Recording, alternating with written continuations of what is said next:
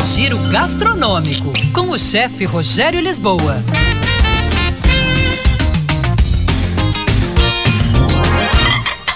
Olá, pessoal! Algumas dicas de cozinha profissional para você usar em casa. Cozinhou o ovo, descascou ele.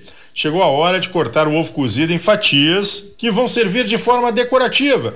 Geralmente ele se desmorona todinho.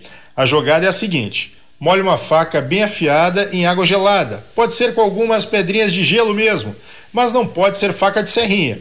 Depois é cortar e você vai ver que a gema cozida fica inteira, sem se desmanchar.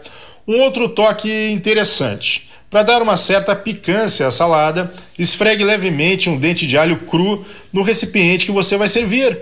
As folhas puxam um pouquinho daquele sabor interessante e deixam levemente picante as folhas e outros vegetais.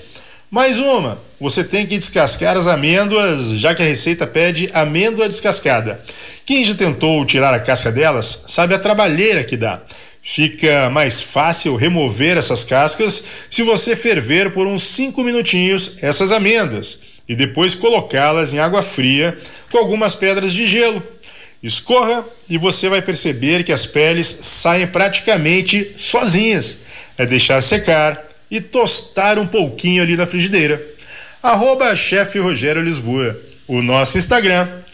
Era isso, pessoal. Um abraço. Até mais. Tchau, tchau.